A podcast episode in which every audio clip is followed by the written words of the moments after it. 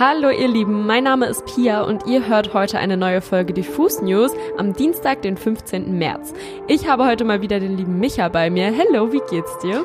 Hallo liebe Pia, mir geht's sehr gut. Wir haben heute folgende Themen für euch. Die Toten Hosen haben eine Spendenaktion für die Ukraine auf die Beine gestellt. Machine Gun Kelly muss sich für sein neues Albumcover rechtfertigen und wir stellen euch den Newcomer Young Boy Red Eyes vor.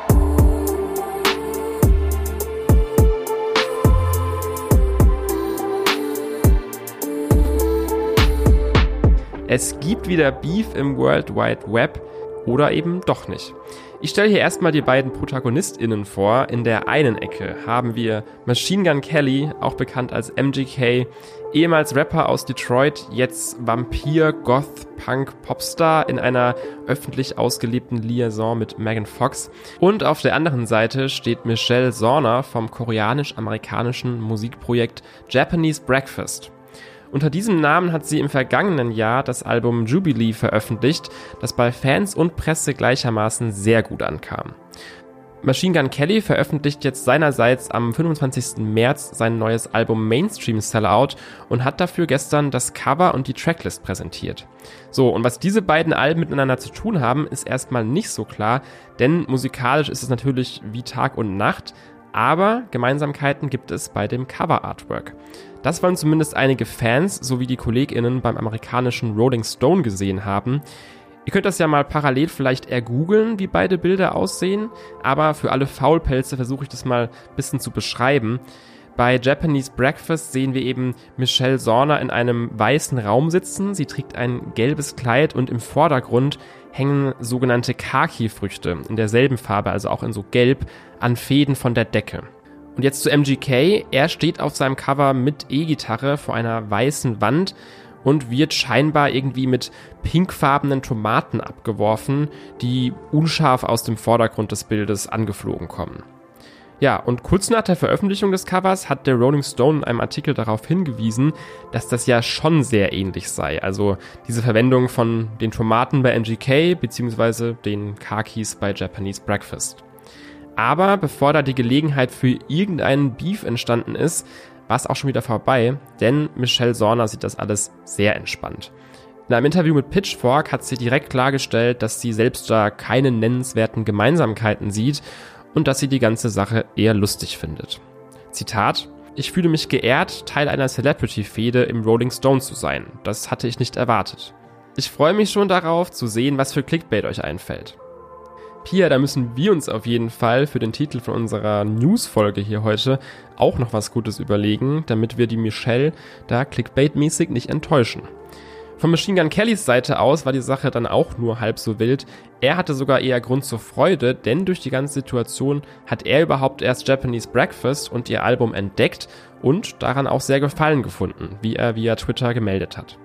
Also mal wieder die Erkenntnis, jeder Beef ist am Ende eigentlich nur halb so heiß, wie er gekocht wird und manchmal auch einfach gar nicht heiß. Aber schaut euch gerne mal beide Cover an und bildet euch selbst eine Meinung. Hat Machine Gun Kelly da eben vielleicht doch ein bisschen abgeschaut oder soll man einfach Tomaten nicht mit Kakis vergleichen? Ihr kennt sie, ihr liebt sie, NewcomerInnen. Ohne sie würde sich unsere Musiklandschaft nicht ständig weiterentwickeln oder immer neue Genres entstehen bzw. wieder aufleben. Ein Newcomer, den ihr aktuell auf jeden Fall auf dem Schirm haben solltet, ist Young Boy Red Eyes. Und falls ihr ihn jetzt direkt mal ergoogeln wollt, dann müsst ihr die Abkürzung YBRE dafür nutzen. Der junge Musiker kommt gebürtig aus Salzburg, wohnt aber schon seit einiger Zeit in Wien und nimmt dort seit 2019 seine Tracks auf. Mit seinem Untergrundhit Zeit generierte er bislang mehr als 3,5 Millionen Streams und es werden stetig mehr. Gleichzeitig treibt er mit seinem Erfolg jetzt auch die sogenannte Dream Gang voran, ein Kollektiv, das aus weiteren Künstlern aus Österreich und Deutschland besteht.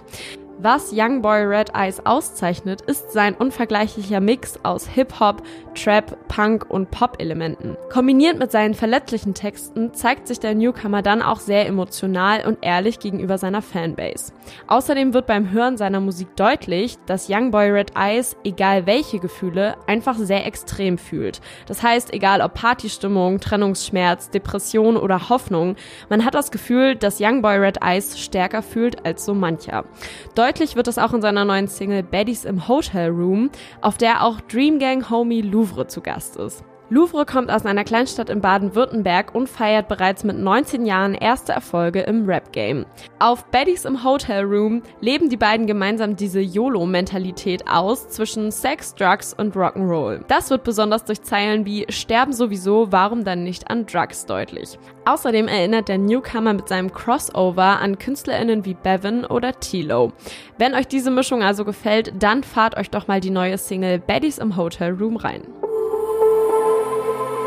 Seit dem 24. Februar tobt jetzt mittlerweile schon der brutale Angriffskrieg vom russischen Präsidenten Putin gegen die Ukraine. Seit wir das letzte Mal in den News drüber gesprochen haben, ist die Situation eigentlich nur weiter eskaliert. Man sieht immer wieder furchtbare Bilder von einem ganzen Land, das unter all dieser Gewalt eben leidet gerade.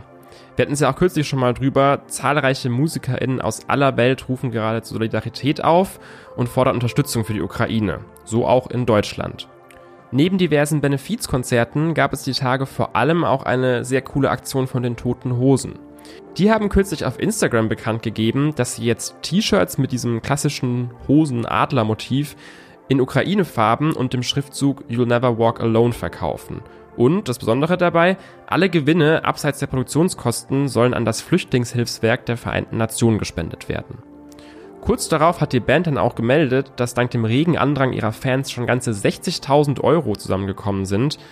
Und als Dank für diesen Support haben die Toten Hosen jetzt bekannt gegeben, diesen Betrag zu verdoppeln und so dann insgesamt 120.000 Euro für die Flüchtenden zu spenden. Dieses Geld ist jetzt laut Insta-Post zumindest schon unterwegs, aber die ganze Aktion geht trotzdem noch weiter. Also, wenn ihr ein bisschen Taschengeld oder BAföG über habt und nichts zum Anziehen habt, dann könnt ihr hier was Gutes tun. Link zu den Solidaritätsshirts findet ihr natürlich bei uns in den Show Notes. Das war's an der Stelle wieder mit der heutigen Folge Diffus News. Am Freitag hören wir uns dann wieder mit der besten neuen Musik, die diese Woche und vor allem am Freitag so rausgekommen ist. Wir wünschen euch noch eine wundervolle Woche und ein paar schöne sonnige Tage. Wir hören uns dann am Freitag wieder.